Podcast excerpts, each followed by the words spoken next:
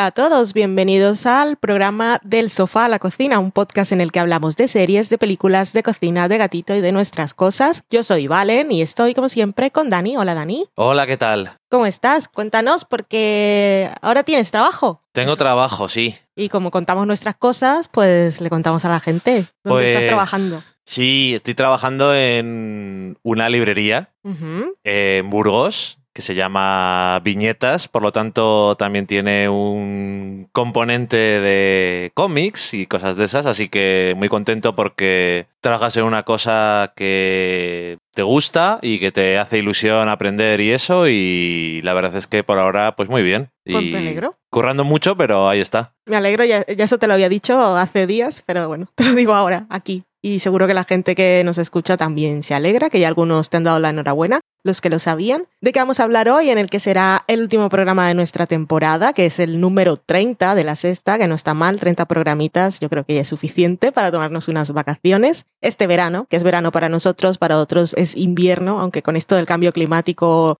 todas las estaciones está difuminando mucho porque el calor, por ejemplo, en Burgos, que es una zona que es bastante fresca, ha, ha empezado hace ya bastante. De todas formas, no nos podemos quejar tanto como otros y no sé por qué estoy hablando tanto de la climatología. ¿De qué vamos a hablar hoy en este programa? Vamos a hablar de...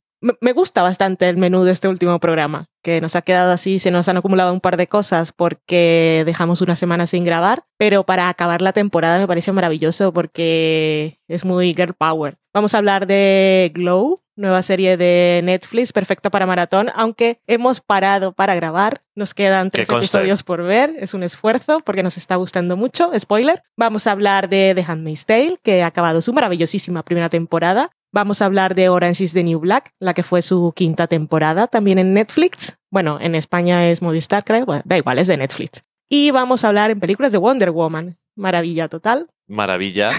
Eh, eh. Y, y- y ya está. Lo demás que haya que contar, si es que hay algo que contar, lo hablaremos en la sobremesa. Una cosita sí os diremos y es que estamos grabando con nuestro aire acondicionado portátil, marca One Concept, de esos que... Oye, no nos están pagando por esto, ¿eh? que les echas agua, sí, no, nadie nos paga, hemos pagado nosotros. De esos aparatitos que les echas agua y, y una cosa fría o le puedes echar hielos y te sale el aire frío, no como un ventilador. Así que esto lo contamos, no parece, uh, nos hemos comprado una cosa, que no está mal para tener en casa si no tenéis aire acondicionado, sino por si acaso escucháis un zzzz de fondo, aunque lo intentaremos quitar en pospo, pero si quedase algún residuo, podéis imaginar que estamos en la playa, que es una cosa que nosotros no hacemos, pero lo podéis imaginar si queréis. En serio. nada. Bueno, con eso del verano, pues no, no queda tan mal. Un poco, un poco de brisa. Y nada, ya está. Vamos a empezar con el programa. Empezamos con la semana en serie.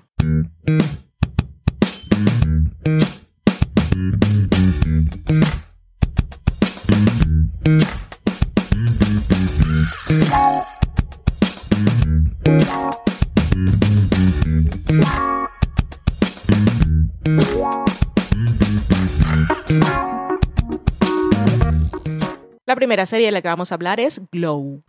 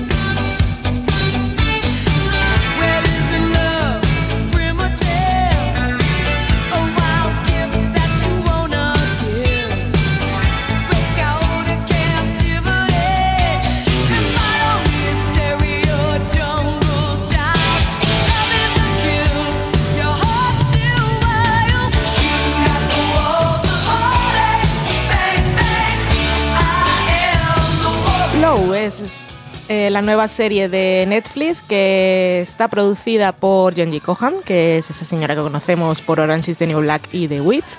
En este caso, las creadoras son Liz Flahive, no sé cómo se pronuncia su nombre, Flahive, Flahive, eh, que ha trabajado en Nurse Jackie y en Homeland, y Carly Mensch, que ha trabajado en Wits en Nurse Jackie y en Homeland también. Y esta serie que se llama Glow, el título son las siglas de una cosa que se llama Gorgeous Ladies of Wrestling, que fue una cosa real que existió en los 80. eh, seguro que conocéis las cosas de la... Bueno, el wrestling, que sería la lucha libre americana, que son estos señores que van con disfraces o con máscaras. Hulk Hogan, vamos, que eso los conocemos por muchachada Nui al menos. Esa es mi mayor referencia, tengo que reconocerlo. Eh, y están ahí en un ring y montan unos espectáculos que se ven así, que es un poco fantochada, pero que es un espectáculo al fin y al cabo, porque se dan golpes y la gente se lo pasa bien, que cuando la gente se lo pasa bien, eso siempre es importante. Y en este caso, ambientada en los 80, fue una cosa que realmente existió y fue un programa que se creó para promocionar la Liga de Wrestling Femenina de una zona en particular, me imagino. Y, y, y, y, lo que vemos en, este, en la serie es la, la creación de cómo surge este programa. Así que conocemos a director, productor y por supuesto a las mujeres que encarnarán los estereotipos que, de, que representarán luego en el ring. Y eso sí en general, pero luego tenemos historias individuales. Nosotros vamos a ver una serie, pues tenemos que tener un personaje protagonista eh, al cual seguir, que en este caso no puede ser otro más maravilloso que Alison Brie, que eh, cuando la conocemos, si habéis visto el tráiler, yo compré la serie con el tráiler inmediatamente con sus 10 primeros segundos y así empieza la serie. Y ella es una actriz o quiere serlo. Está trabajando para ello, con lo cual va a muchos procesos de casting y eh, la primera escena de la serie es ella en un casting y está leyendo una escena así que parece más o menos importante y después le dicen, no, que estás leyendo la parte del actor, del hombre, tienes que leer la de la chica. Y entonces pues dice cualquier chorrada que diría una secretaria, señor, lo llama a su mujer.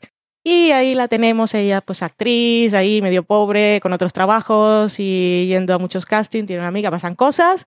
Y luego tenemos a todo este grupo de mujeres que comienzan a convivir y a entrenar para sacar adelante este programa. La serie me encanta, es súper entretenida, eh, son episodios cortos, ¿no? De media hora o así, Un poco más de media hora, pero, pero, no, no 45-50. No, no. Son 10 episodios solo y bueno, aquí estamos en el séptimo, yo estoy, voy a decir un poco a disgusto, pero no es verdad, porque ahora estoy hablando de ella, así que bien, pero tengo muchas ganas de acabar la temporada. Es es es súper entretenida, es una serie de esas que de verdad rollo maratón, que empiezas a verla y es lugar feliz y te lo pasas muy bien y los diálogos están geniales, los personajes son un todo un poco así que parecen un poco perdedores y se unen aquí en una nueva familia para para bueno, para encontrar algo que hacer, pero todo evoluciona un poco más y es de súper buen rollo porque bueno, Mark Maron me Ujú. encanta, yo lo he escuchado alguna vez en su podcast, la verdad es que él tiene talento y aquí parece que se escribieran mismo los diálogos, pero obviamente no, los han escrito los guionistas, pero han sabido como lo tenían a él, pues le dan la voz que sería. Y eso, que, que es muy de buen rollo porque lo pienso sobre todo en la figura del productor, que estamos acostumbrados a que los productores son, bueno, pensemos en Feud, por ejemplo, pero es la idea que tenemos en general siempre de que es todo la pasta y somos las personas y son misóginos, son machistas, son homófobos, son todo lo peor, son la encarnación del horror los productores y, y este personaje me encanta porque es todo lo contrario. O, y me gusta mucho, por ejemplo, cómo actúa con el personaje que conocemos con su nombre de estereotipo Machu Picchu, porque desde el principio que siempre pensaríamos que diría otro tipo de cosas y no sé, me encanta. Me gusta mucho su personaje, no siendo para nada uno de los principales, pero me sorprende.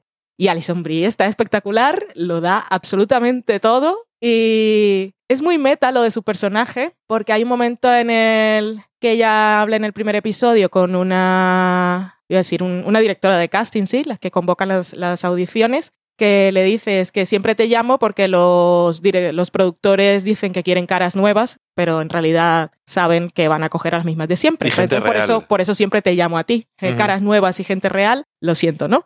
Y en este caso es meta porque eh, ella tuvo que luchar muchísimo para que le dieran el papel Alison Brie, la persona en la serie, porque los productores querían. es un poco que el pez se muerde la cola y el mensaje se va por la borda, pero en este caso ella se lo trabajó mucho, porque ellos querían una persona nueva y te digo, a Alison Brie le decían, es que es nueva y además es guapa. ¿Qué vamos a hacer contigo? Y estuvo allí como su personaje, ahí persiguiendo a la gente, yendo con, haciendo caracterizaciones y sin maquillaje y no sé qué, y al final pues dijeron, bueno, vamos, vamos, to- toda la premisa que teníamos, no la vamos a comer, pero es que lo haces muy bien. Y entonces, ¿qué vamos a hacer? La vida es así. ¿Y qué más tenemos por ahí así de caras conocidas? Está Mark Maron, como lo decía. Está Betty Gilpin, que súper conocida no es, pero yo la había visto en Master of Sets. Ujú, Y Cierto. me, había quedado con su cara, o sea que eso no es muy normal en mí tampoco. No me había quedado No. con su nombre. Y por lo demás, pues el que hace de productor lo he visto en algún sitio, pero tampoco me suena demasiado. ¿Sabes dónde lo has visto? A ver, cuéntame. Es que estás haciendo un maratón de Anatomía de Grey. ¿Ya sabes dónde? ¿Le has visto? ¿Quién es en Anatomía Es de el recepcionista de cuando están presentando Private Practice. Ah, es ese. Sí, ¿no? No ¿Es tengo ni idea. Sí. Sí. Ok. No, no lo sé. Yo digo, ¿de qué me suena esto? Y la Sigo- acabo de ver hace nada. Sigo sin verlo. Pues bueno, sí. si tú me lo dices. Y luego hay una cantante. Sí, no que, lo sabía. Kate Nash, que lo digo porque igual hay alguien que es, es fan, es una cantante británica y ahí, bueno, ahí está, en la serie, sí. Muy bien. Y en, como asesoras tienen a una de las que estuvo en el Globo original. Y yo recuerdo cuando redacté la primera, cuando salió el primer teaser, eh, lo puse en fuera de series y estuve, no había aún imágenes de la serie ni nada, pero el teaser era solo neón y anunciar la fecha de estreno. Y estuve intentando entender de qué iba todo esto, porque la sinopsis me confundía, por aquello de si, si, si era la lucha o era un programa o era ficcionado, no, no entendía nada. Y encontré en YouTube vídeos originales de Sí. aquellos y eran muy divertidos y también cantaban. Que hay un momento en la serie en que también hay un momento canción, o sea que supongo que todo viene de allí. No sé, que me ha gustado mucho y eso, si estáis buscando series en algún momento durante el verano para ver, es recomendación total porque tiene todos los elementos. Temporada cortita, episodios cortitos, personajes molones, situaciones divertidas y entretenida y que te deja buen sabor de boca. Pues mm, buen resumen, poco más que añadir, la verdad. Eh, la verdad es que no tenía ni esperanza ni no esperanza en la serie porque no estaba seguro de cómo iba a ser. Lo único que sabía era que me interesaba porque salía Alison Brie, que es una actriz que me gusta mucho, y además parecía que iba a ser la protagonista. Y realmente nunca ha tenido la oportunidad de ser una protagonista en una serie. Siempre pues la vimos en Mad Men, en Community, y en Community tenía, tenía más papel que en Mad Men. Pero bueno, que es una mujer que tiene un montón de rango Sí. y, y en este caso eh, usa todo el rango, tanto de drama como de comedia, como de intentar ser, entre comillas, más real Ujú. y ese tipo de cosas que, que, que decías tú que salía en el, en la audición, que es muy, es muy gracioso, pero aparte también tiene que interpretar a una actriz, por lo tanto, ya sabes, esto que nos gusta a nosotros de fingir que finge, y lo malo es que es muy buena actriz, pero también es muy método, un poco pesada, un poco nerd, y es bastante adorable, pero en el primer episodio descubrimos que ha hecho una cosa que no es muy, muy. Allá, y al final eso está bien porque no se ignora, ni muchísimo menos, No, al contrario. todo lo contrario, pero bueno, al final vale para como plataforma para que ocurran otras cosas. Y yo nunca he sido súper fan, ni siquiera cuando era pequeño, que tenía, yo sabía que era Hulk Hogan, el último guerrero, el enterrador, todas estas cosas,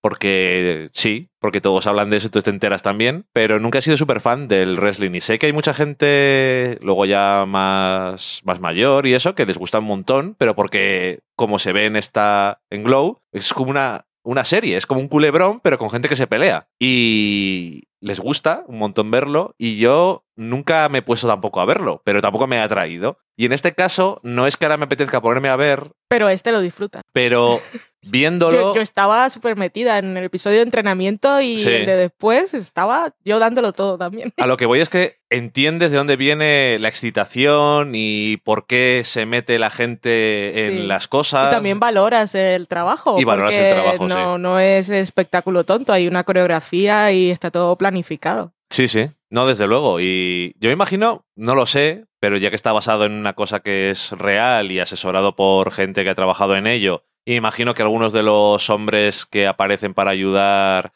serán también eh, del mundillo, porque aparte de que son unos señores enormes Sí. y eso, pues... No, ya que ¿por qué lo no, haces, por qué no sí. aprovecharte? Sería una tontería. Y además tienen que eh, normalmente hacer movimientos y cosas, o sea que, que me imagino que a- igual a la gente que le gusta el wrestling y eso, sí que le hace bastante gracia Sí. ver la serie. Pero bueno, que en general es... eh, te recuerda a Orange is the New Black en el sentido de que tienes un cast muy amplio. Muy por- variado. y muy variado y Alison Brie es la protagonista, pero no es en el caso, no es como el caso de Orange is the New Black que es como el punto de entrada a otro mundo distinto, sino que es también es parte de su historia, pero al mismo tiempo eh, todos los personajes sí que lo sientes como en esa otra serie que tienen todas sus cualidades, su vida interior, sus problemas y sus no problemas y son fácilmente identificables. Y no sé, no esperaba nada, francamente, quería que me gustara, porque ¿por qué no? Y me ha gustado mucho. Y lo que dices tú, que a mí también me ha fastidiado un poco, digo, es que si no paramos luego se nos va a hacer muy tarde para grabar, pero lo he disfrutado un montón, los episodios son un poco más de media hora normalmente, pero yo creo que no se hacen absolutamente nada largos y está muy bien. Obviamente hay una historia no solamente de montar este programa de sindicación de lucha libre femenina, sino también las historias personales, sobre todo de las dos protagonistas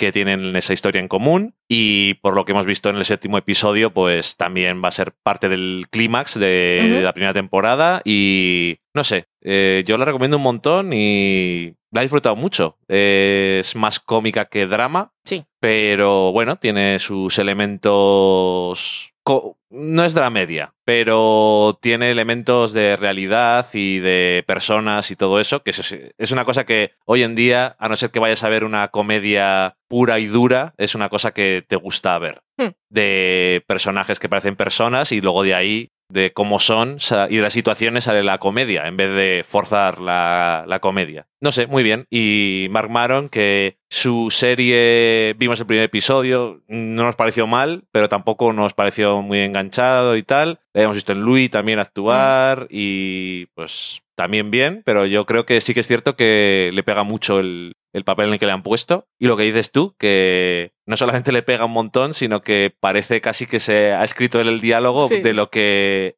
está escrito para el estilo de, de forma que tienen de decir las cosas. Y eso es, bueno, crédito a, lo- a las guionistas. Así que nada, recomendada. Muy recomendada. Recomendación súper perfecta para el verano de 2017 y de todos los que vengan en el futuro. La siguiente serie es The Handmaid's Tale. Buenísima también, pero nada atracón veraniego.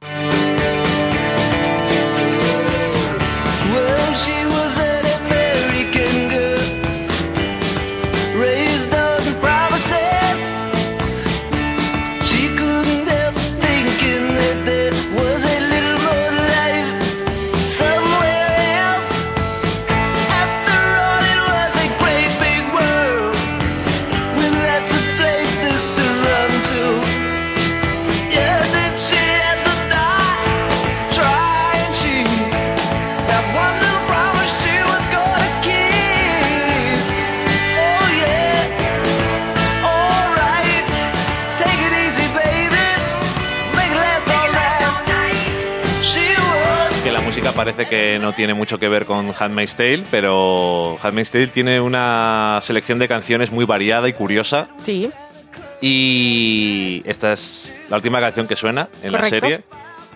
Eh, ya os hablamos de ella cuando habíamos visto los tres primeros episodios, si no me equivoco. Y bueno, también habéis podido leer a Valen en Fuera de Series. Y se ha terminado esta temporada. Ya sabemos que va a haber otra más, sí. al menos, o otra Trace más. B. Bueno, Under His Eye. Y ahora que se ha terminado, ¿qué nos ha parecido esta serie? Eh, por recordar, creada por Bruce Miller, basada en la novela de los 80 de Margaret Atwood, que nos presenta un presente, presente. iba a decir futuro, pero vamos a dejarlo ahí, porque realmente no parece demasiado futuro. Eh, Es un futuro alternativo en el que las cosas han ido más rápido. Y ahí llegaremos, si no nos ponemos las pilas. Es una forma de decirlo. Em, en cualquier caso, que en este mundo, en Estados Unidos, ha habido un golpe de Estado por parte de una facción eh, ultraconservadora católica muy del Antiguo Testamento que después de una, una epidemia de infertilidad en las mujeres del país y parece ser que del mundo. De infertilidad. Ok, perdón, infertilidad en general. Eh, pues los hombres de este partido, entre comillas, eh, toman las riendas del país y instauran la República, no sé si se llama República Sí. de, sí, de Gilead. Eh, bueno, no tienen rey, o sea que su único rey es Dios. Hmm. Em, en el cual, pues, las mujeres no tienen derechos, eh, básicamente. Eh, Ninguno. ninguno. Es- son, son esclavas y están divididas en varios grupos. Están las, las handmaids, que son parte de, de lo que es parte la protagonista, que está interpretada por Elizabeth Moss, Offred, y que son las... Bueno, seguro que habéis, habéis visto y no habéis visto la serie, eh, son las que están en los vestidos rojos y este, voy a decirlo así, sombrerito blanco. Es que no sé cómo se llaman, pero tiene un nombre mejor que ese. Creo que es una cofia, ¿no? ¿Será cofia? Pues igual. No. En inglés se llaman bonnet, creo. Bueno, em, y son las que tienen como mujeres de crianza, o sea, para quedarse embarazadas eh, por parte de hombres poderosos cuyas mujeres, que son otro grupo, Son las esposas. las esposas, eh, no pueden tener hijos, aunque, eh, como decías tú antes, no- en algunos casos no se sabrá si es por las mujeres o por sus maridos. Pero bueno, en cualquier caso, Si hay que culpar a alguien, no vamos a ser nosotros, serán ellas. eso no ha pasado siempre. Correcto. Eh, no solamente en la ficción. Bueno, am, pues eso, eso es un poco la premisa, la dejamos ahí. Eh, si no habéis visto la serie, eh, id a verla. Yo creo que es una de las series del año, sin ningún tipo de discusión, y eh, más de uno argumentaría que es la serie del año. Es la serie del año. Y más de uno que lo argumentaría, es Valen concretamente. Y es complicado llevarle la contraria porque es una serie que mm, yo creo que desde el principio te conquista no solamente con el horrible trasfondo de la historia, que obviamente se puede encontrar en la novela de Atwood, pero también como hablamos cuando hablamos de los primeros episodios, en los múltiples y numerosos añadidos que hace eh, Bruce Miller y sus guionistas y, eh, como decías tú también, muy apropiados en todos los casos. Muchas veces, ya que la novela es en primera persona, lo que hace es profundizar en otros personajes o en acontecimientos que la protagonista no ha presenciado y, o que no sabe qué es lo que ha pasado. Y todo lo único que hace es eh, ahondar en la... Y ahí van las palabras que nos gustan a nosotros y que la gente de otros países que tiene una libreta al lado no debería de apuntar, como horribilidad de este mundo y es una serie que es- desde el principio yo creo que te da así como puñetazos en el estómago conti- continuamente O en los ovarios. o en, Me gusta decir en donde toque. Em, y te produce mucha rabia y mucha indignación ante lo que ves, pero también te hace pensar porque puedes reconocer ciertas cosas. También lo comentamos que en la novela original todas las cosas que ocurrían, igual no todas a la vez, pero en muchos casos habían ocurrido ya alguna vez a lo largo de la historia del mundo y que no era en plan una cosa muy fantástica. Y que están pasando también en En muchos lugares. casos sí, No, aquí que estamos nosotros grabando un podcast y hablando de series con nuestro aire acondicionado portátil. No aquí en nuestra casa, Sí. quiero decir. Pero está pasando. No sé lo que pasa en, fuera de nuestra casa. Y, y nada, que aparte de eso, eh, los puntos fuertes que siempre, desde el principio yo creo que ha tenido la serie es el sentido de dirección y estético en todos los sentidos y las actuaciones. Creo que son muy buenas. Obviamente, eh, Elizabeth Moss, en este caso, es súper protagonista de la serie. Obviamente, cuando no está ella, pues hay otras historias y los demás actores creo que lo hacen también muy bien, pero eh,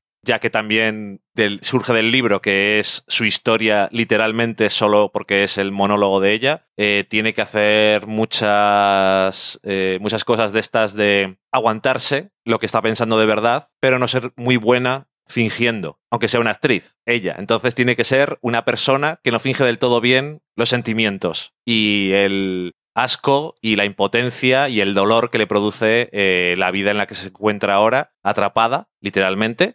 Y pues nada. mm, que me ha gustado mucho la serie y que yo desde el principio, cuando dijiste lo de la segunda temporada, decía, no sé yo qué pasará, pero claro, luego cuando te he ido preguntando las cosas que se han añadido y todo eso, y tal y como se ha ido desarrollando la serie, eh, está claro que está bien pensada para seguir contando la historia y que todas las cosas que han añadido han ayudado a construir mejor el mundo y los personajes. Por lo tanto, no puedo más que animarles a que hagan más. Y me imagino que Margaret Atwood, que ha consentido que su novela se adapte a todas las formas del mundo, ya han hecho películas, óperas o obras de teatro, no sé, Óperas, óperas, sí. de todo. Y en este caso, obviamente, está pues ahí detrás también. Y está claro que Bruce Miller es muy fan del libro y del mundo y las circunstancias que se describen en él. Y yo creo que lo llevan hasta los extremos que hay que llevar esta historia. Ahora bien, tengo que decir que es una serie que he encontrado muchas veces que yo tengo estómago, yo no tengo varios, me daba más golpes en el, en el estómago que en el corazón. Pero, sobre todo en los últimos episodios, me ha resultado mucho más emocional para mí. Eso no es por quitarle nada, porque la verdad es que me ha encantado y, y lo mismo que tú, pienso que ahora mismo no me acuerdo de lo que he visto este año ni siquiera, pero desde luego pienso que es probablemente la mejor serie del año y es que si alguien no la ha visto, no voy a decir spoilers ni no, me imagino ni nada, pero tenéis que verla, ya está. No hay más. Maravillosa. Primera temporada. También tengo muchísimas ganas de que haya una segunda y la segunda será totalmente una nueva historia para los que hayamos leído el libro porque acaba la historia de June en el con las mismas palabras que dice ella, acaba su historia en el libro, que luego en el libro hay un epílogo 200 años después con una cosa que no tiene nada que ver, bueno, sí tiene que ver, pero que no aparece ninguno de los personajes obviamente, han pasado 200 años, pero tengo muchísimas ganas de ver qué es lo que hacen, porque esto será una, una secuela oficial de la novela en otro medio, es una cosa transmedia total que me tiene fascinada. Como temporada ha sido fantástica a todos los niveles, ya como has dicho, desde lo formal y las interpretaciones. Lo de Elizabeth Moss es realmente espectacular. Obviamente Emmy para ella, pero es que no hay premio suficiente. Tendrían que darle, como digo yo, el Oscar a Mejor Película y el Nobel también. A ella Es solo. que sí, porque no. Es que lo que hace cuando está en el despacho del comandante, la cara que le pone a él y luego se gira y nosotros podemos ver su, su cara de verdad cuando se está preparando para, para girarse y cambiar la expresión.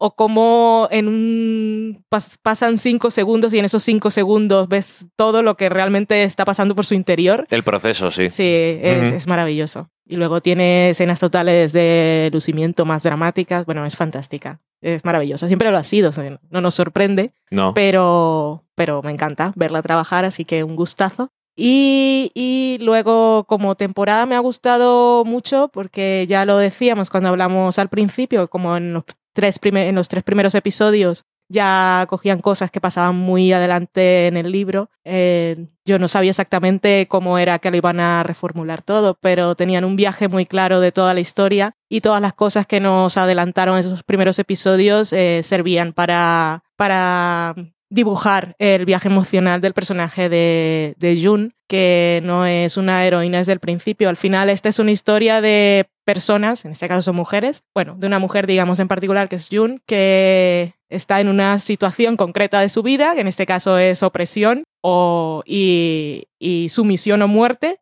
y como ella en ese primer episodio dice que está decidida a sobrevivir, y eso quiere decir aguantar todo lo que venga, y luego vemos cómo se va llenando de razones y de estímulos para dar un paso más en eso de sobrevivir, que no es solo no morir, sino tenemos que encontrar una forma mejor de vivir. Y si no soy yo, eh, para las que vienen detrás, en este caso mi hija. O sea, hay que cambiar el mundo, que es una serie además que yo creo que sí te despierta un poco, que luego no hacemos una mierda y solo decimos cosas y nos quejamos, pero, pero tenemos el, el espíritu vivo y algo habría que hacer, pero bueno, no vamos a hablar de eso en este momento. Y me ha encantado, me ha encantado, me ha gustado muchísimo la serie, de- desde, bueno, partiendo de, que se disfrute implica un sufrimiento, obviamente, pero como, como serie me ha parecido perfecta también porque los capítulos, los episodios están muy bien estructurados y luego puedes ver todo el arco de la temporada. Me ha gustado muchísimo lo que han hecho con, con el personaje de Janine, porque en el libro existe, obviamente, pero tiene menos presencia y no es, un, no es una persona especialmente querida por los demás. Ok. Y en la serie la han convertido como en un ancla emocional o en... eh, despierta un espíritu de protección por parte de sus compañeras y en este caso de June. Y por eso cosas que pasan hacia los últimos episodios tienen tanta importancia en la historia, pero me parece parte de la magia y el gran mérito que ha hecho la serie, hacer todo eso con ella. Porque al final lo que hace la serie es em, demostrar que unidos somos más fuertes y cuando alguien quiere, cuando alguien, cuando algo, cuando un sistema quiere oprimir, la, el principal arma que tiene es aislarnos y hacernos sentir a todos que estamos perseguidos, que no podemos confiar en nadie o que cada uno es un sálvese quien pueda. Y en este caso es un poco el espíritu de, a ver, lo que, lo que nos hacen a una nos lo están haciendo a todas. Así que tendríamos que, bueno, en fin, da igual. Hay uno de los últimos episodios que tiene un momento con una piedra, es que me parece la cosa más mágica, metafórica, simbólica y maravillosa que he visto últimamente en televisión. Y, y el GIF que lo estaba buscando para ponerle una crítica fuera de series es que me quedé como media hora, que luego puse debajo, podría quedarme a vivir en este GIF, pero que fue literalmente dejé de escribir. O sea, me quedé como hipnotizada viéndolo. Y, oh, maravilloso, espectacular. Me ha gustado muchísimo, muchísimo, y para mí sí es serie del año porque lo tiene todo. O sea, tiene una historia que es relevante, pero tiene una historia que está bien, es una historia que está bien contada, no es no, no se recrea en sufrimientos, no es boyerista, es eh, a nivel estético, tiene todos los méritos y logros posibles, eh, la música y todo. El vestuario está lleno de detalles, la ambientación, así que completita. Esta no es para ver rollo maratón en verano, que tengo una tarde, tengo calor, voy a ponerme algo, no es eso. Esta es una serie para No, no tanto, no, reposar, pero, pero que tenéis que verla porque es seriaza. Y yo sé que si nos escucháis os gusta ver cosas buenas y esta es una de ellas. Seguro que la han visto ya la mayoría de la Además, gente. sí, los que nos escuchan. Pero si queda alguien, es que se van acumulando, que han esperado Sí. que se acabe, o que esperan las vacaciones, o gente que en realidad no tiene mucho tiempo y luego espera tener más en verano para verlas, pues ahí está, no os la perdáis. Eso. Dejamos The Handmaid's Tale y nos vamos a comentar la última temporada de Orange is the New Black, que es la quinta. The animals, the animals, trap, trap, trap till the cages fall. The cages fall, the day is new, and everyone is waiting, waiting on you, and you've got time.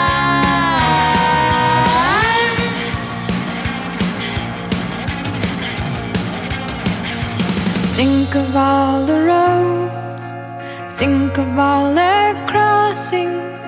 Taking steps is easy, standing still is hard. Remember all their faces, remember all their voices. Everything is different the second time around. Quinta temporada de Orange is the New Black está renovada por dos más. No han dicho si serán las últimas, pero habrá otras dos.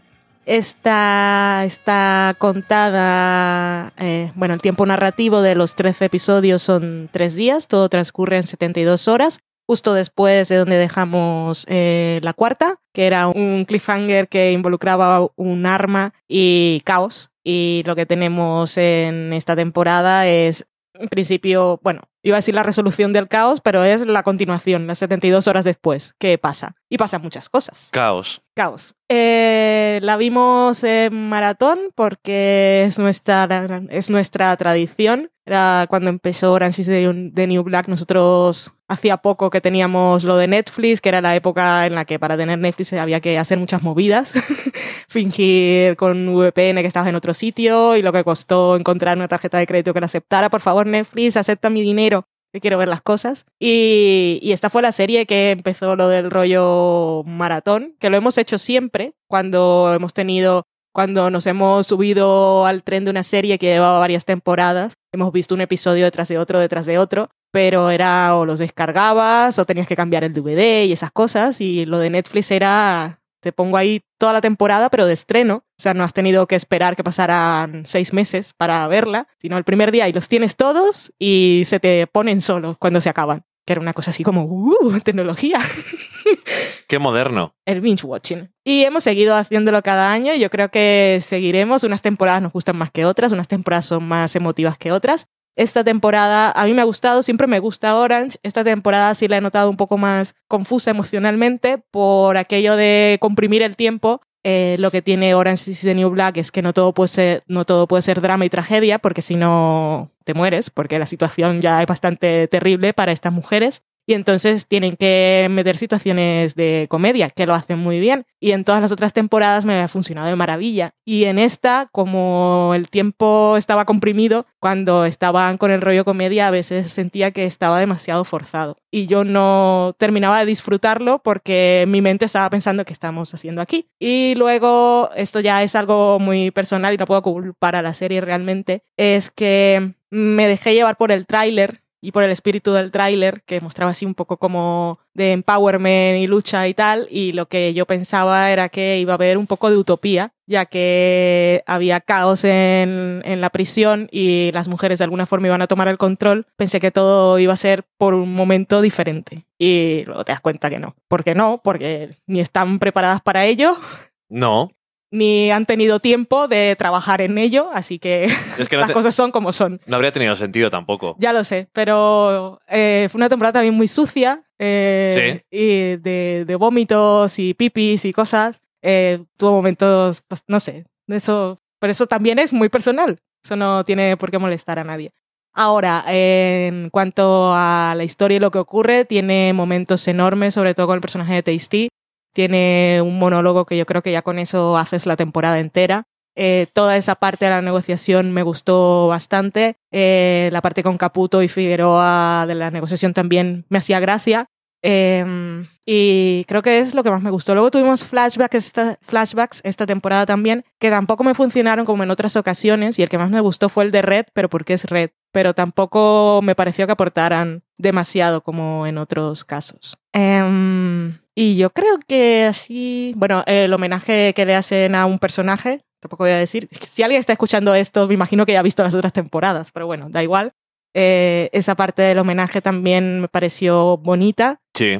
Em, yo creo que toda la parte me funcionó en esta temporada muchísimo toda la parte más emocional y todo lo que estaba realmente arrastrando consecuencias a cada personaje de lo que ocurrió al final de la temporada pasada. Y bueno, luego al final tenemos Super Cliffhanger, o sea que da igual todas esas cositas que voy poniendo peros porque estoy súper enganchada y necesito saber. Sí. Así que para la próxima temporada ahí estaré. Yo creo que lo. Es que lo que pasa es que en Orange is the New Black hay muchísimos personajes. Sí. Entonces, eh, unos te interesan más que otros. Y normalmente no te disgusta ninguno, pero yo este año, y tú creo que recuerda que tampoco estabas muy a favor, la trama o las tramas a las que se veían involucradas las dos junkies, la Amis y Ay, las su odio, amiga. es verdad. ¿Ves? Es que como las odio tanto, si hubiese hablado la semana justo que se acabó, lo habría dicho, pero ahora ya las he olvidado. O sea, odié cada momento en que aparecían. Es que eh, Nunca me han gustado. no era comedia, tampoco era drama, o se supone que era comedia, I don't know. Pero bueno, eh, y a lo que voy es que lo peor de todo es que el final no, no, no te lleva al cierre que tú quieres, que no tiene por qué pasar en una serie que la serie te dé lo que quieres, sino lo que necesitas. Y obviamente, en este caso, lo que pasa al final de su arco es una cosa que necesita a lo mejor los demás personajes de la serie y la serie, pero no, no veo cómo me llevan allí y realmente eh, pensé que me estaban llevando a una cosa que a mí me iba a gustar más. Ajá. Era una buena oportunidad. Era muy buena oportunidad y Era un momento Shonda perfecto. Sí, no sé. Eh, en cualquier caso, es que es la única vez, porque han salido más veces. Incluso eh, la chica que es Amy, si se fue, esa tenía un flashback y estaba Sí. muy guay, de hecho. Sí, sí, sí. Pero el papel que han tenido más importante este año en muchos momentos de, de la temporada, o sea, no podía, no podía. Sobre todo teniendo en cuenta lo que probablemente de- también lo que decías tú. ¿Qué hago aquí? Ajá. es que hay tantos personajes con tantas tramas diferentes y tantas cosas que porque estoy con estas mujeres que realmente no te están aportando nada ni cuando terminas de ver la temporada me han llevado a ningún sitio. Entonces, esa parte me da mucha rabia porque a mí New Black me gusta un montón y a nosotros nos gusta todos los años por más que la gente diga, "Ah, ya, no es lo que era la serie. Desde luego que no es lo que era y No. me alegro porque es que no puede ser lo que era. Y al final, lo mejor que ha tenido primero es que ha sido una temporada completamente distinta por la condensación temporal, porque era de una cosa diferente, porque la situación eh, argumental era completamente distinta. Han podido hablar también de un montón más de cosas, que sigue siendo un vehículo muy bueno para hablar del sistema carcelario y yo Sí. creo que es necesario porque en Estados Unidos es un problema endémico bastante grave y, y no sé, eh, ha sido teniendo momentos que te rompen el corazón, tiene momentos felices y dentro de esto es como el- las burbujas que, se, que puedes crearte y momentos más desgarradores, como por ejemplo un momento que tiene en el último o penúltimo episodio Gloria, que está gritando y estás gritando tú, ¡ah! Me estoy desgarrando porque se está, se está muriendo en vida y eso y bueno, tantas otras cosas. Incluso eh, me ha gustado de alguna forma rara porque es, hace tiempo ya que es el personaje menos interesante de la serie, que es Piper, de lejos, pero sin embargo me ha gustado eh, cómo lo han explorado este año y no solamente a ella y sus necesidades de hacer ciertas cosas y de ser parte de ciertas cosas y todo eso, sino también un poco su relación con Alex de una forma un poco distinta, no tanto al conflicto puro ni a lo contrario, y el flashback que tenían también era no era tanto que aportara mucho, pero era una forma de complementar la historia que tienen y que es una parte que al final no nos han contado de la relación que tiene entre las dos. Y ahí está. Quiero decir, otros años tenía tramas mucho más importantes, entre comillas o no entre comillas, o más complicadas, como el tráfico de bragas y cosas de esas, que era obviamente comedia pura, pero este año, sin ser tan importante, yo creo que ha estado mejor manejado el personaje, porque es un personaje tan complicado, Sí, lo es. Siempre lo ha sido y siempre lo será. Y siempre lo no será. le gusta a la gente como lo dice el mismo personaje. pero es lo que hay. Y eso no me parece mal tampoco. Mm. Eh, y no sé, eh, ha habido con esa concentración de días, a lo mejor sí ha sido uno de los problemas, que lo comentabas tú, yo es que no estoy seguro, pero lo veo como algo muy complicado de hacer de manera excelente y perfecta lo de tener 30 personajes y una trama que se condensa en tres días Sí. y un escenario, si bien es grande, es reducido y confinado al final. Y el manejar tantas historias en tan poco tiempo Es, y, es como una, una temporada embotellada. lo es y es muy difícil de hacer bien. Mm. Y el problema es que quizás eh, algunos personajes les han dado, ya sea el ejemplo que he dado antes o no, pero algunos personajes les han dado como más bola, que no está mal porque es una de las cosas buenas que tiene Orange is the New Black, que todos los personajes Sí. tienen su momento de brillar, pero quizás a veces ha sido en detrimento de otros que podrían haber sido más interesantes y, y no sé, luego también hay una, una cosa que viene del año pasado con una de las eh, presas y un guardia que a mí me sigue dando como cosica, pero me imagino que lo están explorando. Uf, uf, uf. A, mí, a mí la resolución, cuando dimos resolución, no es que han resuelto la trama, sino lo que ha pasado al final de temporada me ha dejado muy incómoda. Me imagino que es lo que están explorando. O sea, toda la temporada todo era incómodo. Sí, Pero ese final, oh, socorro. a mí me da sentir Guay. incómodo, pero sin embargo, desde el punto de vista de no, no, que no pase eso. No desde el punto de vista de no, no me pongas esto en pantalla. No me ha parecido tan interesante como el año pasado, que aún así era horrible para mí, pero están explorando cosas de una forma un poco retorcida. A ver dónde van con esto. No tengo ni idea. Mm, No sé, casi iba a decir no sé si quiero saberlo, sí quiero saberlo, pero es, es jodido porque además parece como una trama que está hecha para. Nos han dado dos temporadas más, por lo tanto podemos cerrarla, pero con tiempo. Al final es eso también, que son tres días. Sí, Entonces, hay muchas cosas que en tres días no pueden cambiar. ya, eso es verdad. Entonces, Tienes toda la mm, razón. no pueden evolucionar personajes, no pueden cambiar las cosas. Son tres días nada más y literalmente es tan poco tiempo. Y mucho menos va a cambiar el sistema. Y mucho menos el sistema, pero es tan poco tiempo que el resultado puede resultar estático, pero claro, eso viene de todo ese poco tiempo en el que se desarrolla. Y entonces es al mismo tiempo la parte interesante y la parte mala o tiene eso, sus pros y sus contras. Una temporada más complicada, pero bueno, yo lo mismo eh, la he disfrutado también. Quitando a esas dos, Ya. que este año me estaba poniendo malísimo, pero me alegro de que como todos los años, y esto ya es una tradición extraña, ah, francamente, que hemos Mm. hecho porque la primera vez que lo hicimos, que fue cuando salió, realmente no lo habíamos visto y no sabíamos si os iba a gustar. No. Entonces eh, fue como un salto de fe. Vamos a verla entera porque se puede en Netflix. Sí. Y la vimos y nos encantó la primera temporada. La segunda temporada nos gustó más. La tercera temporada creo que nos gustó más también. El año pasado fue también horrible, horrible Bueno, emocionalmente. Y este año creo que no ha sido mejor que el anterior.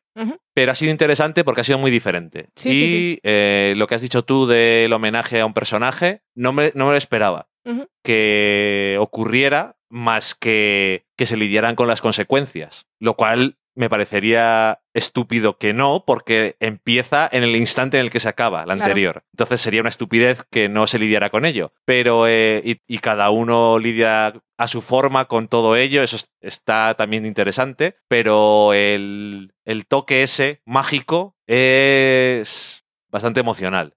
Y...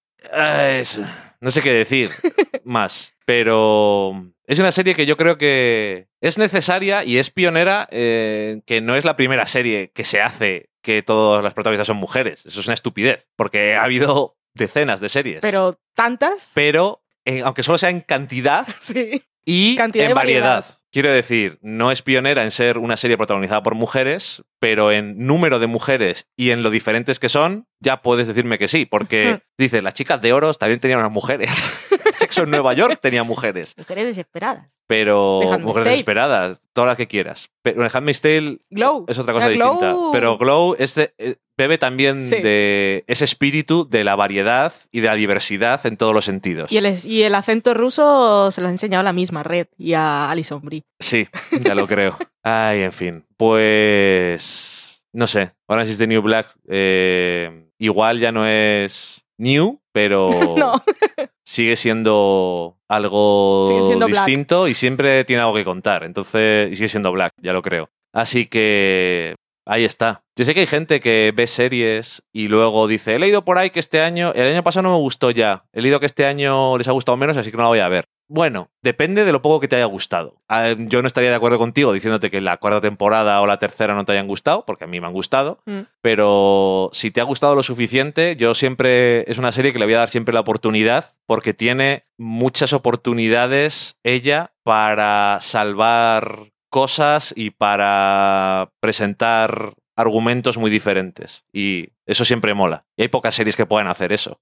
Pues nada más que añadir a lo que has dicho, así que con eso dejamos nuestra semana en serie y nos vamos a la cata de pelis.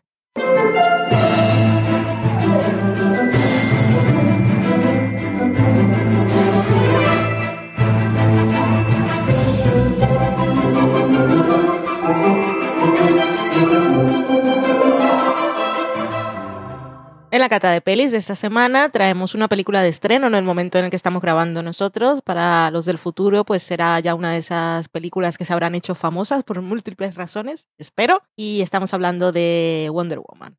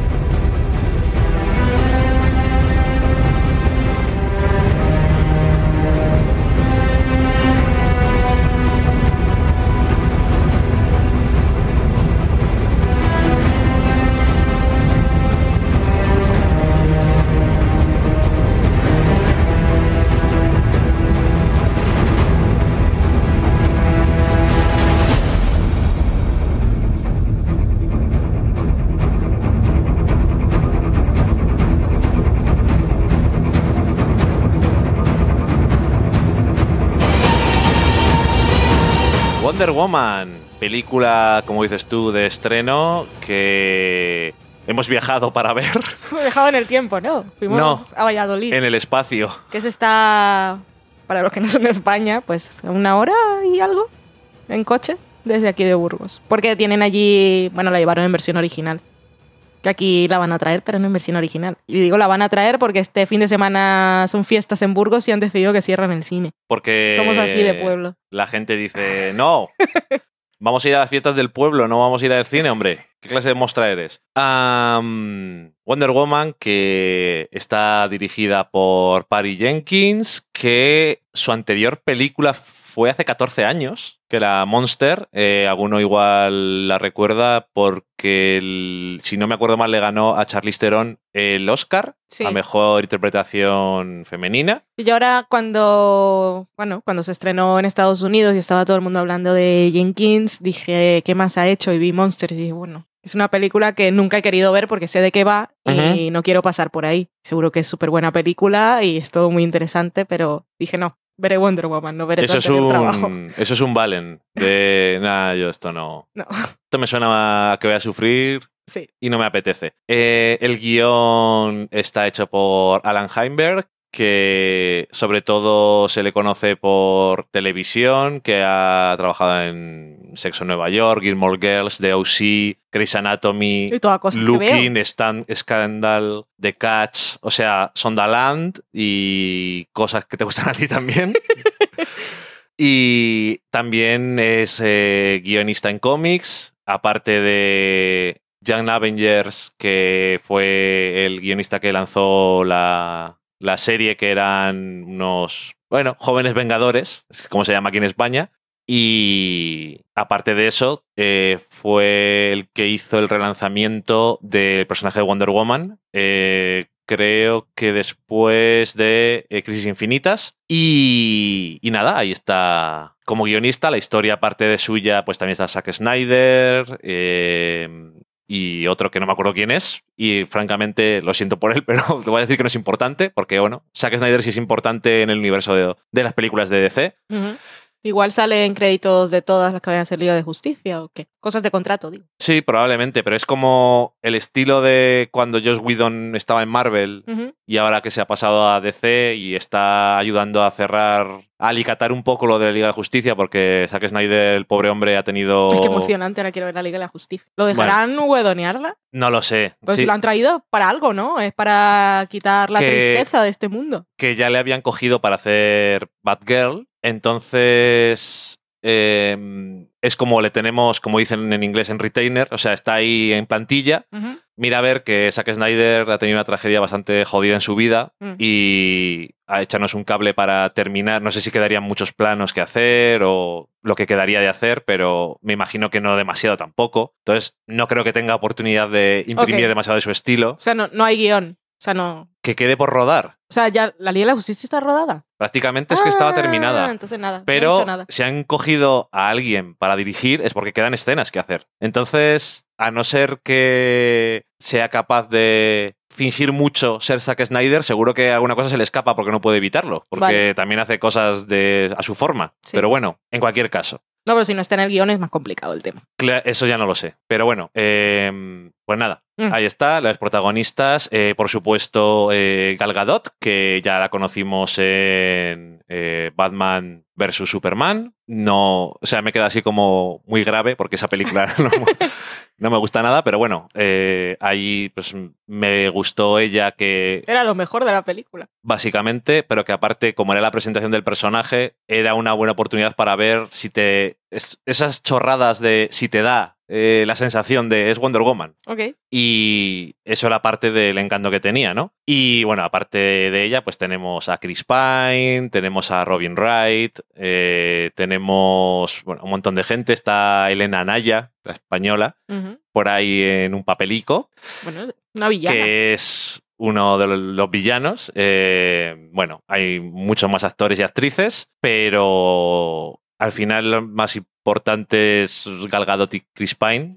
Y argumentaría que Robin Red también Sí. es bastante fundamental. Em, Sí, pero sin Robin Wright no hay película. sin Robin Red no hay película. Eh, la película empieza con el presente en, la, en el que creo, supongo, supongo, en el que más o menos hemos dejado a Wonder Woman mezclado un poco con Batman v Superman y el final de aquello y en medio de aquello, porque no me acuerdo si eso pasaba ya realmente en la película y el final también es el sándwich del en la película creo que se veía la foto en pantallas de ordenador. Sí, ok, cierto. Bueno, pues esto suena como que es después de aquello Sí. y es eh, Diana contando, la, o sea, narrando un poco lo que piensa del mundo y de que ella quería salvar el mundo y luego, pues, flashback que te voy y nos vamos primero a su infancia y demás. Eh, ¿Quién es Diana? ¿Qué, ¿Qué está pasando aquí? ¿Quién es Wonder Woman?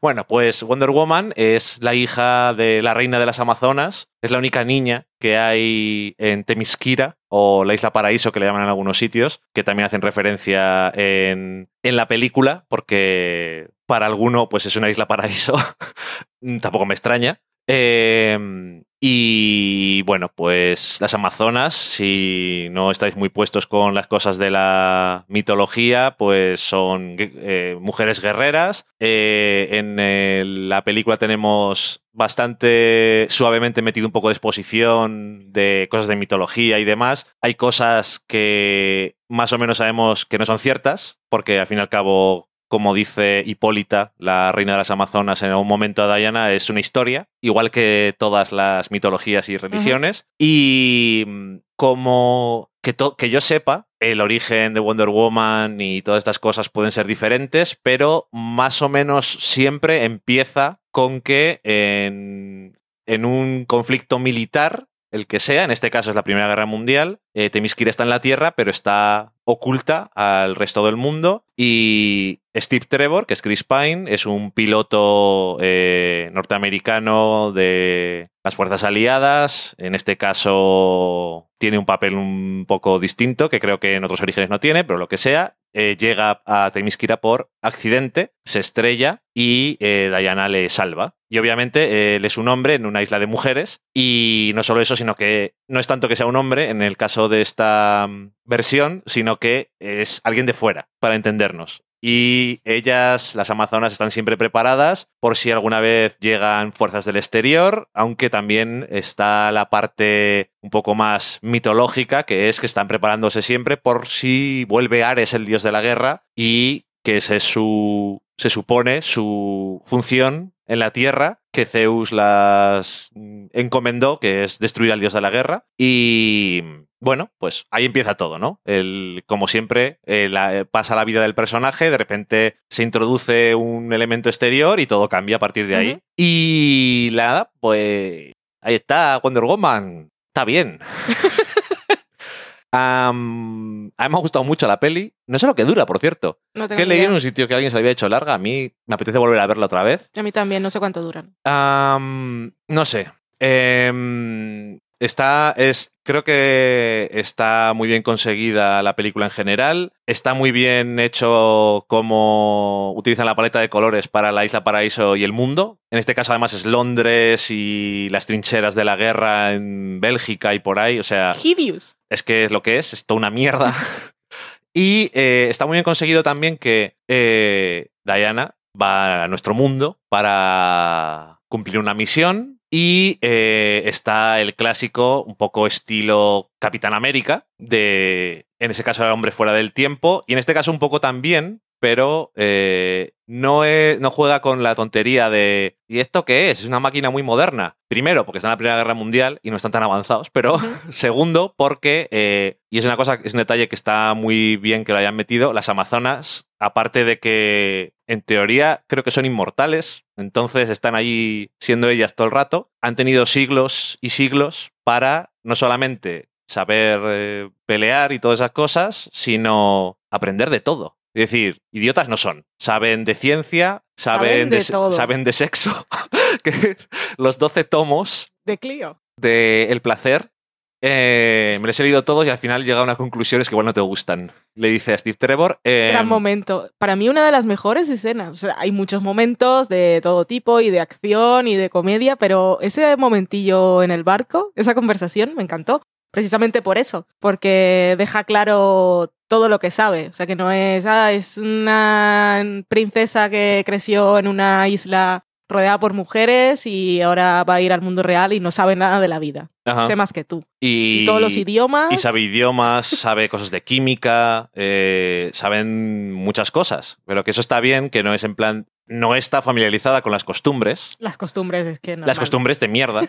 Entonces, es una de las cosas que creo que está mejor conseguida es ver, es cómo consigue que veamos nuestro mundo, que es una mierda, y en la Primera Guerra Mundial pues era más mierda todavía. Se puede discutir probablemente, Mm. pero, pero probablemente sí era más mierda que ahora. Eh, y verlo a través de sus ojos. Y creo que Gal Gadot es... eh, o sea, es, está perfecta a la hora de mostrar todas esas emociones de el horror, la pena, eh, la indignación, incluso la alegría, porque sonríe, alguien sonríe por fin en una película de DC, Es un personaje que no está traumatizado. no está traumatizado por nadie en su vida, no, ha no está su mundo destruido y sus padres son un holograma, ni sus padres fueron asesinados por alguien random, vivía feliz y va, elige ir al mundo Sí, de mierda como nuestro. Una decisión y una decisión, una cosa que quiere conseguir, no porque nadie la ha obligado, no es la única elección que tiene.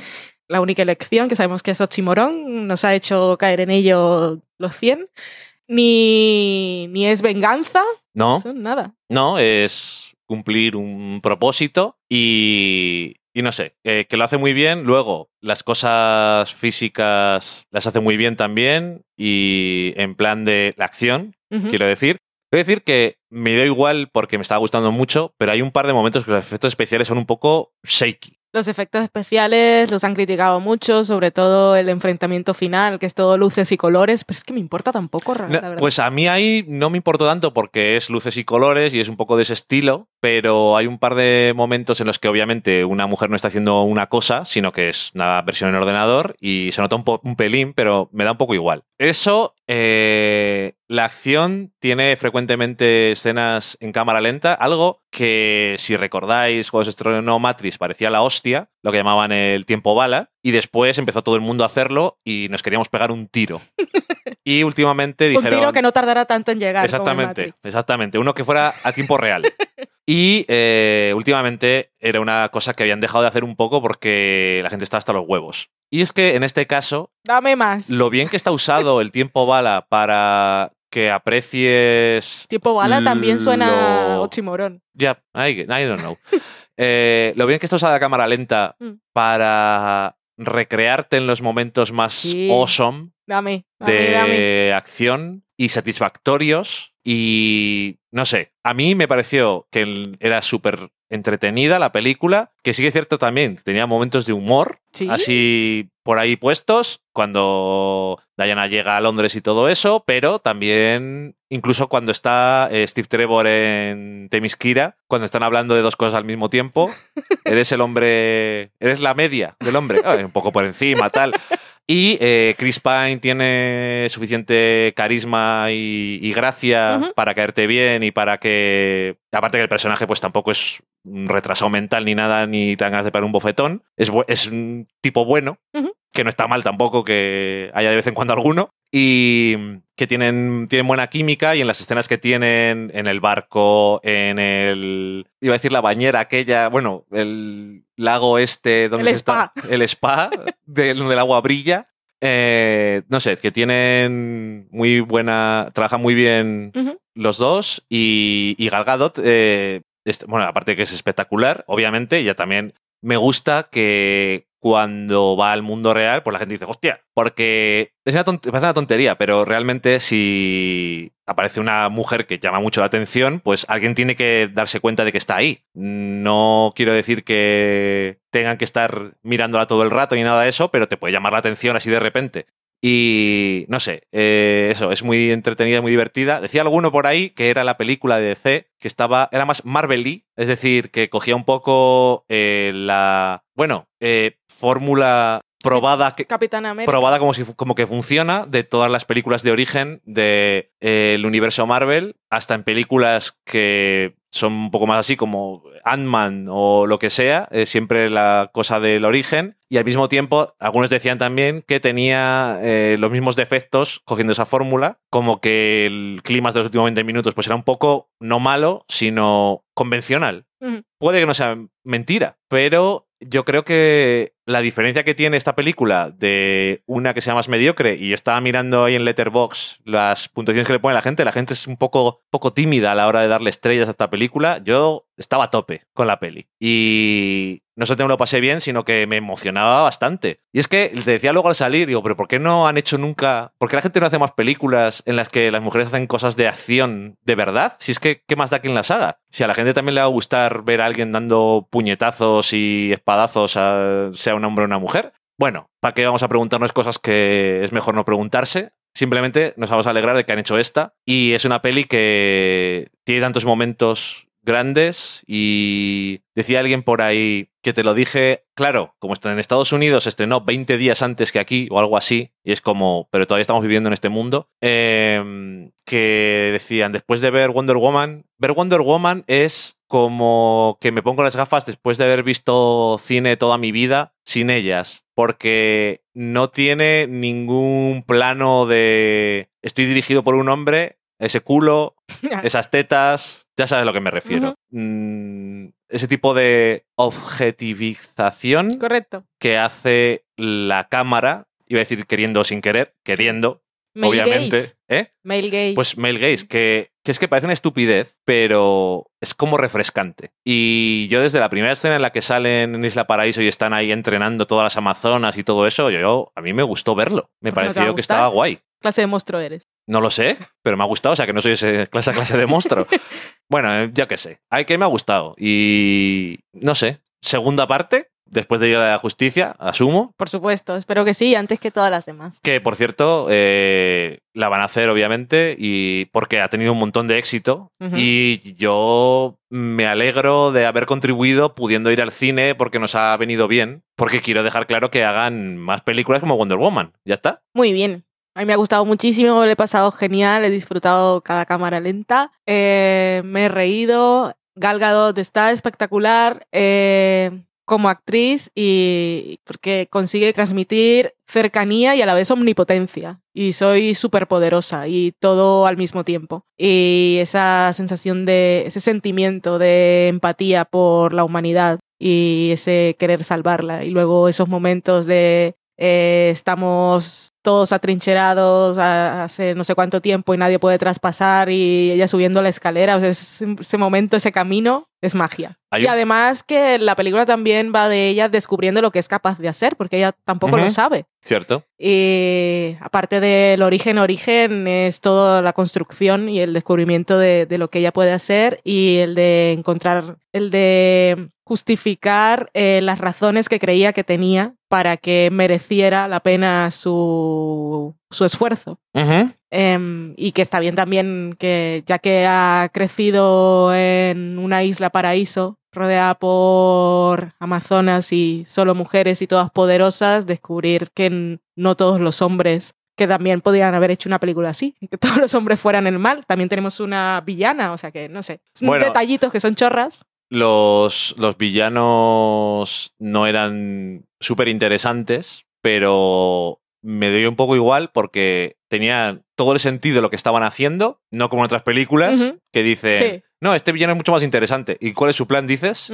Y en este plan es, son malos, pre-nazis, pero básicamente como si fueran nazis, y quieren matar a gente y adueñarse del mundo. Mm. Y eso, esa cosa tan sencilla es mejor Sí. que los planes del ex Luthor. Sin sentido. Mm. Y también me gusta la parte cuando, cuando llega a nuestra tierra, que podría tener esos momentos de confusión, de no entiendo lo que está pasando y de, alar- de alargar el no entiendo cada situación y ella simplemente dice, pero ¿por qué hacéis esto? Y entonces cuando le dicen, no, quédate aquí, lo que ella hace es, pues no me quedo aquí, ya está. O sea, no, sí, hace. Y Sí. eso me gustó, no, que no, no le dieran más vueltas al tema, sino que ella veía que algo no estaba bien y entonces hacía lo que ella pensaba que estaba bien y punto. Sí. Muy fan. Y ahora lo que a mí me gustaría, sé que esto es un... Me ha gustado mucho Wonder Woman, tenéis que verla todos y, y después cuando la tengamos en streaming o compremos DVDs, pues la volveré a ver y ya me he comprado mi Funko, todo perfecto, y al cine, que está genial. Y ahora lo otro que te iba a decir era, llegados a este punto, no, eso no es, llegada yo a este punto en que he visto la película y me ha gustado mucho el personaje, te pregunta Dani, el profesional del cómic. Y sé que es un mundo muy amplio, pero soy una cliente y voy a tu tienda. He visto Wonder Woman, me ha encantado, no sé nada del personaje. Quiero leer cosas que sean como este personaje que he visto en la película y que hagan que me enganche al personaje de Wonder Woman. Porque yo sé que es la Mujer Maravilla y yo veía la serie que hacían por la televisión y esta se daba la vuelta. Era muy divertido y yo también jugaba a girarme y me convertía en la Mujer Maravilla, pero más allá tampoco sé nada.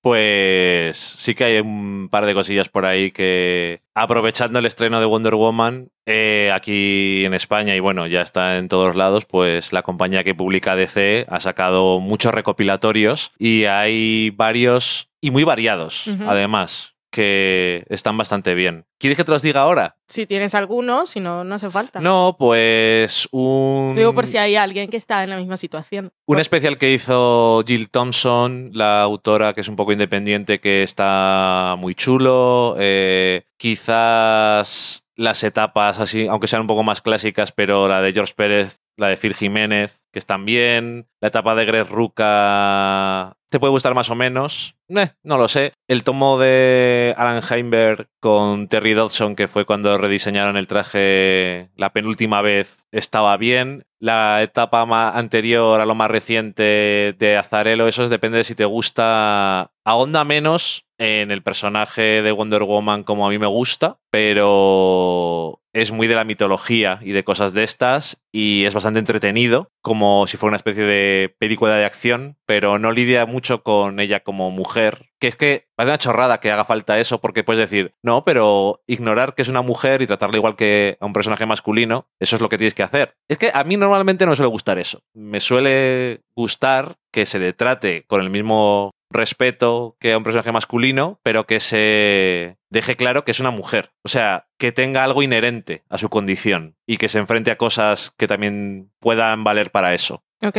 No lo sé, pero eso también son, son cosas mías. Y, no sé, alguna cosa más por ahí. El de Wonder Woman Tierra 1 a mí me gusta bastante, es también de origen y lo que pasa es que tiene algunas cosas un poco más controversas, como te decía antes, cuando estábamos hablando antes, no me acuerdo cuándo fue, ayer igual, pero bueno, hay, por suerte hay varias cosas que se pueden leer que están muy guays y no sé, la verdad es que esta versión del cine creo que es un personaje que es muy fácil hacer mal, pero hasta cierto punto no es tan complicado hacer medio bien en cuanto a lo que uno espera cuando ha leído cómics de Wonder Woman, porque aunque su origen tiene ligeras variaciones y diferencias, es también un personaje que si entiendes de qué tiene que ser, lo demás da un poco igual. Y no sé, me gusta. Es un personaje además que tanto sus motivaciones como las conclusiones que llega sobre el mundo son completamente diferentes que los demás personajes que hemos visto en el universo DC actual y eso me gusta. Así que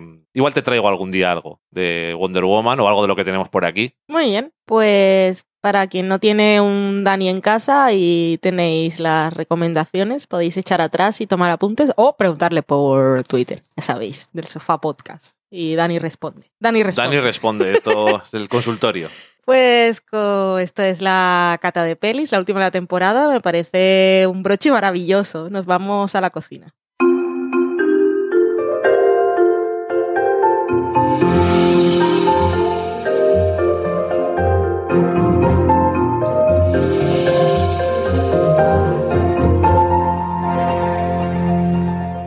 En la cocina esta semana os traemos una receta que vimos en una masterclass de Masterchef Australia. Creo que ya has dicho alguna de... Sí, dije una vez Vale. una, la de el panel de miel. Ah, sí. Pues esta es mucho más fácil de hacer que aquella que dijo Dani, que era más una curiosidad. Fue uno de los últimos programas que hemos visto y nos la hemos apuntado. y ya hemos comprado el helado para prepararla, pero nos ha dado pereza ponernos con el horno este fin de semana. La receta es pan de, pan de helado. Un poco así raro suena. ¿Cómo valen? ¿Qué me estás contando? ¿Qué es eso? ¿Qué, qué, qué respuesta más tardía? Eh, pues pan de helado, es- es- es- eso es, es un pan muy fácil de hacer y cuyo ingrediente principal es helado derretido. Necesitamos para prepararlo 125 gramos de mantequilla en un bloque y sacada del refrigerador. Eh, necesitamos también dos tazas de helado de vainilla derretido, de vainilla o de nueces. Como es un pan, pues eh, yo recomiendo tirar así por sabores más, más, mm, iba a decir neutros, pero no, nada complicado como eh, tarta de queso con frambuesas, una cosa así más sencilla. Yo- diría vainilla o nueces, que ahora no me acuerdo de más sabores. Nata, por ejemplo. Ahora no me acuerdo de más sabores. Más sabores que podría usar para esto. Ah, vale. Helados de Ben Jerry's me los sé todos. Necesitamos también una taza y media de harina para repostería, de esta que ya lleva eh, levadura. Necesitamos un poquito de sal maldon y ya está. Para prepararlo, más sencillo aún, ponemos a precalentar el horno a 175 grados. Luego engrasamos un molde de estos, eh, serían los de plum cake, los que son rectangulares y un poquito altos. Ponemos el helado derretido en un bol, lo mezclamos con la harina, con, lo mezclamos usando una espátula, no hace falta sacar la batidora. Lo ponemos dentro del molde, eh, le echamos un poco de escamas de sal o sal maldon por encima, lo metemos en el horno durante 35 o 40 minutos, lo sacamos y ya está. Lo cortamos en rodajas y lo untamos con mantequilla, con mermelada, peanut butter and jelly o lo que queráis. Así que forma más fácil y rápida de hacer el pan es que os podíais levantar un sábado por la mañana y prepararlo. Meterlo al horno, os vais a la ducha y salís y tenéis pan recién hecho para comer rico y sabrosito. Esa es la receta de esta semana. Nos vamos a la sobremesa.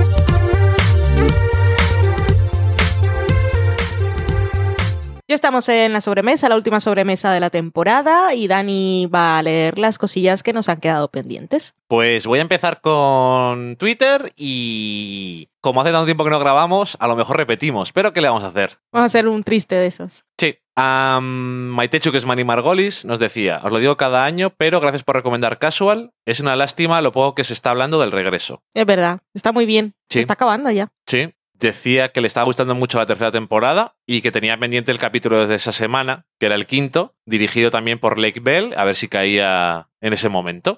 Liliana Fuchs, que es Akane86, decía que me encanta que Valen no recuerde algunas películas, pero sí guarde su odio hacia ellas. Eso siempre. Se me olvida muchas veces. También se me olvida porque odio a personajes. Pero sé odio. que los odia. Eso no se borra. Ujú. Daniel Roca decía, me ha gustado mucho la explicación de Valen del final, convincente, cuando eh, estábamos hablando del final de The Leftovers. Mm, mm. Don Groucho nos decía, recién empiezo The Leftovers, de momento apetece seguir viéndola. Lindelof y Lynch beben lo mismo porque con Twin Peaks no pude. Ok. No beben lo mismo. No, pero ya Van al mismo bar y Sí. el licor es de la misma calidad, pero los efectos son ligeramente diferentes. Twin Peaks, por cierto, que seguimos viéndola, obviamente. ¿Cuántos episodios hemos visto? ¿Ocho? ¿Siete? No me acuerdo. ¿Siete u ocho? ¿No te acuerdas? No. Bueno, después de un episodio sobre todo que muy mal, para mí, creo que hemos visto siete, ¿eh? El 5 a mí no me gustó mucho, a ti al final te, además te enfadó. Uh, muy enfadada. Entonces yo... No se me quita el enfado. El sexto tenía algunas cosas buenas, pero venía enfadado del anterior. Y en el séptimo me gustó mucho más. Vale, sí, son siete. Que Así este que- momento que vamos a grabar, veremos uno y después hay parón del 4 de julio. Ah, mm, Pero bueno. es una semana. Ok. Cuando volvamos de vacaciones de verano ya hablaremos de Twin Peaks. Yo por ahora eh, lo que es todo el lío general y todo el viaje de Cooper y todos los misterios que pueda o pueda no haber, no tengo ningún problema, lo paso muy bien con todo. Pero ahora con algunos detallitos, con ese final del quinto y algunas teorías que hay precisamente porque se siguen produciendo ese tipo de situaciones, estoy bastante enfadada con mi amigo Lynch a pesar de su pelazo. Así que ya hablaremos cuando acabe la temporada. Ya hablaremos porque no sabemos lo que va a pasar. Así que Don Grucho decía, menos mal que Gremlins le ha gustado a Valen. Billy, tenéis razón, es tontísimo. Y mirar la parte segunda, los malos se desmadran. Por lo tanto, lo que decíamos, ¿no? Que a lo mejor te gustaba más, incluso. Pues yo me la pondré un día de verano. Sí, hombre. Eh, Jean Duval decía, respondiendo a lo de si bebían lo mismo, Ah. beben lo mismo pero mean diferente. No sé si me explico. Esa es otra, otra posibilidad. Gorka Limocho decía, me gusta el formato de los últimos podcasts, un poco más cortos. No es que no quiera escucharos, pero es que me falta tiempo. Es lo que decía yo, que igual la gente me escuchaba más. Este no va a salir muy corto, pero tampoco muy largo, teniendo en cuenta la cantidad de cosas que hemos hablado. Y, queda todo el verano para escuchar. Aparte, también. Em, también nos recomendaba dentro del hashtag podcast burgaleses. Pero que hay más. Que aparte del de Caín, de Supermedianías, yo no conozco. Pues eh, TRO en radio, que además nos decía Gorka Limocho, que es Gorkalim, que habíamos llevado el, nos habíamos llevado el premio Maree de esta semana, que es el mayor trofeo que, que otorgaba ese podcast. Tendré que escucharlo para ver. Que no sabía que había más podcasts en Burgos. Ya ves, si es que nosotros no vivimos en Burgos, nosotros vivimos en nuestra, en nuestra casa. En el sofá, básicamente. Sí. A Antonio Araez decía, Dani, de Leftovers es lo mejor que hay. Punto. Como podéis observar, me estoy poniendo al día con del sofá a la cocina. Em, también decía, me acabo de dar cuenta de que os estoy escuchando desde el futuro. Me gusta. Y me gusta cuando se dan cuenta que nos están escuchando desde el futuro. Eso es. Y eh, Maitechu decía, entre comillas, se me cayó el pijama. Y decía, pues lo que dijo Valen y se reía mucho. Y que era fan. También decía que era muy fan también del personaje de Patricia Clarkson en Ajá. House of Cards. Así que ya somos tres. Sí, Eh, los tres que hemos visto la temporada, porque la gente se dedica a criticarla sin verla.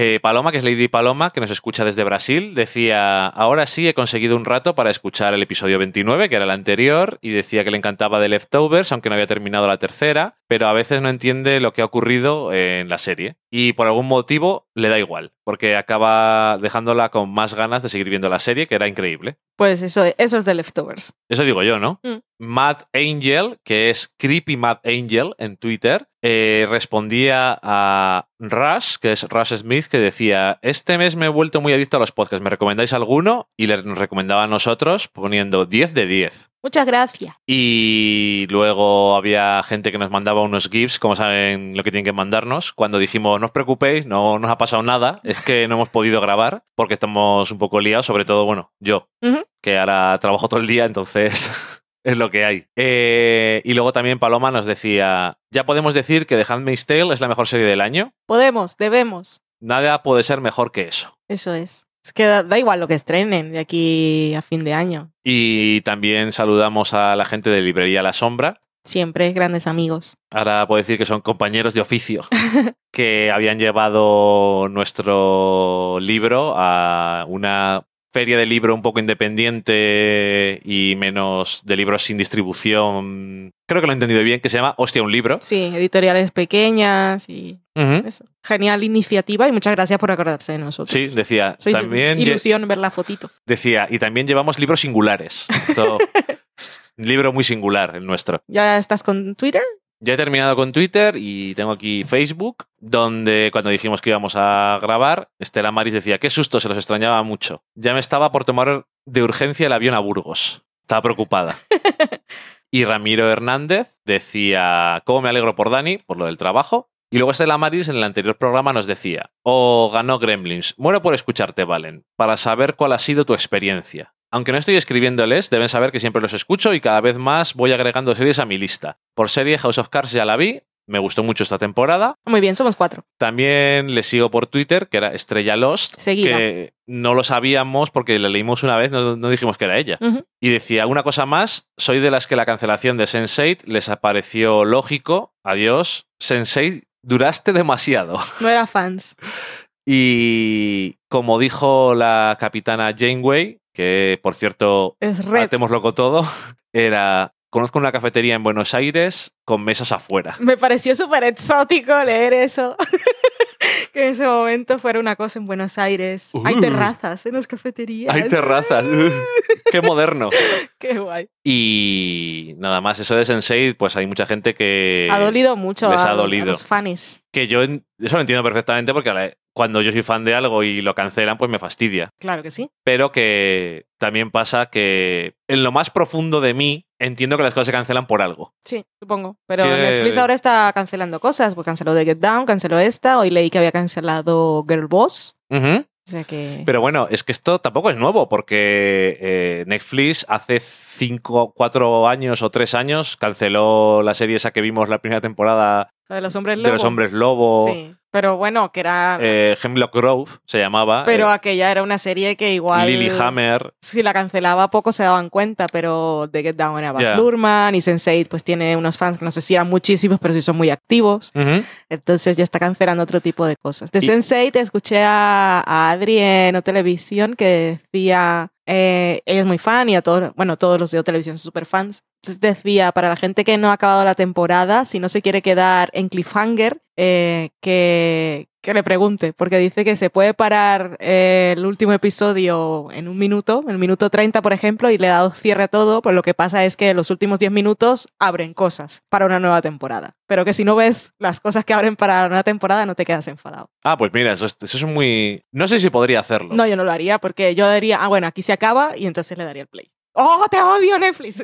Ya, I guess. Sí, lo que pasa es que eh, la gente también se le llama la atención lo de Netflix en vez de pensar como si fuera una cadena, que al Sí final es un negocio que tiene que hacer ya. dinero, pero porque no, no sabemos datos. No, y nunca Entonces, sabremos. nunca sabes cuál es el criterio. Mm. Como no tienes los datos que tienen ellos, no sabes si su criterio es siempre igual o es una cosa más de capricho. Mm. Entonces, Además, las, esas dos series son especialmente caras, porque Ajá. son de. Una es de viajar por el mundo y la otra, pues el señor Baz Luhrmann, que se gasta los dineros.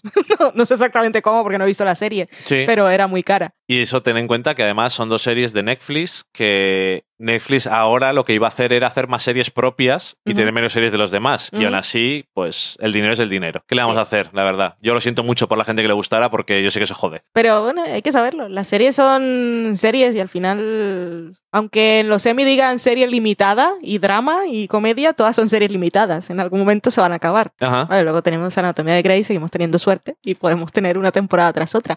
Pero eso no pasa con todas. Ay, en fin. Bueno, yo creo que con eso hemos terminado, ¿no? Sí, hemos terminado podcast y temporada.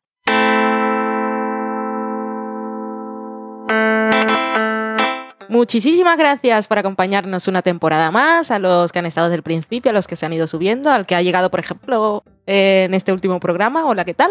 Bienvenido a nuestro sofá. Y os abandonamos por lo que queda del verano. Ya nos volveremos a ver en septiembre. Eh, siempre acostumbramos a hacer algún especial en verano, porque coincidía que había lo de Juego de Tronos, invitábamos a Pilar y a veces también a Vanessa. Pero esta temporada se nos ha acabado el Juego de Tronos, el invierno no ha llegado. Estamos en verano. así que- Llega el 17 de julio. Sí, así que no hay especial, no hay nada previsto y como Dani pues no va a tener vacaciones, lo tenemos bastante complicado. Pues podríamos decir pues un día cualquiera, pero mira, yo qué sé, igual un día nos da por ahí porque hemos visto varias cosas y la queremos comentar para que luego no se nos acumulen cosas, pero en principio estaremos de descanso como vosotros, así que nada, descansaréis de nuestras voces y nuestras recomendaciones. Si como Estela Maris tenéis una lista de cosas pendientes, pues ahí tenéis Buen el momento. verano para ponerse al día y, nos vais contando si os gustan o si no. Y bueno, que también hay muchísimos podcasts por allí por descubrir, así que podéis descubrir alguno nuevo o escuchar los que no hagan vacaciones. Que nada más, ya sabéis. Y en este momento sí que es recomendable. Estamos en verano, eso echar siempre la crema solar, el sol al mediodía es más malo, O tipo de peor. cosas. Y eso te pones la crema solar antes de bajar a la playa, de ponerte el bañador y así te lo pones en todos los sitios. No sería un final de podcast si no empezaras a dar tú consejos de estos. No, cuando estás ya en la playa y luego pues hay que, hay que retocar. Como se retoca el maquillaje, pues hay que retocar la crema, que se pierde, se pierde el poder. Y nos gusta tener el poder siempre. Poder protector. I got the power. Y nada más. Hay que hidratarse mucho también. Qué útil es todo lo que dices, Valen. Sí, es súper útil y súper obvio, ya lo sé, pero bueno. Y luego están los que están en invierno, qué suerte tenéis, pero ya os llegará a vosotros cuando nosotros estemos en invierno. Está en invierno. Oh, qué complicado es el mundo. Pásalo muy bien. Disfrutad de vacaciones si tenéis. Adiós. No vas a decir adiós, Valen. Ay, estaba bebiendo el último sorbo de cerveza. Adiós. Hasta luego. Nos vemos en septiembre. O escuchamos. Adiós.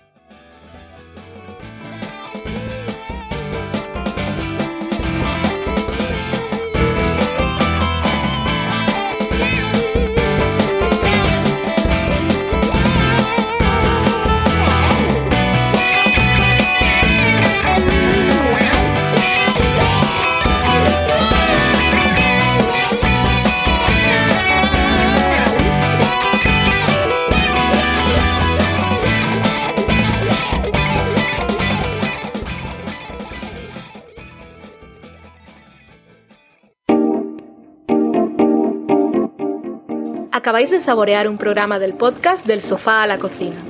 Para prepararlo hemos usado los siguientes ingredientes. Un Dani, una Valen y una licencia Creative Commons, reconocimiento no comercial compartir igual. Cuando tenemos los ingredientes, los picamos muy finos, los dejamos pochando en una sartén y cuando estén caramelizados, los mezclamos con la licencia Creative Commons, que, cuidado, no admite uso comercial de la obra original ni derivadas, que se tienen que distribuir con la misma licencia que la original, siempre citando a los creadores. Después de 10 minutos, condimentamos la mezcla con iTunes, iBooks, Twitter y un poco de Facebook. Si no encontráis las adecuadas en el mercado, buscad el nombre del blog.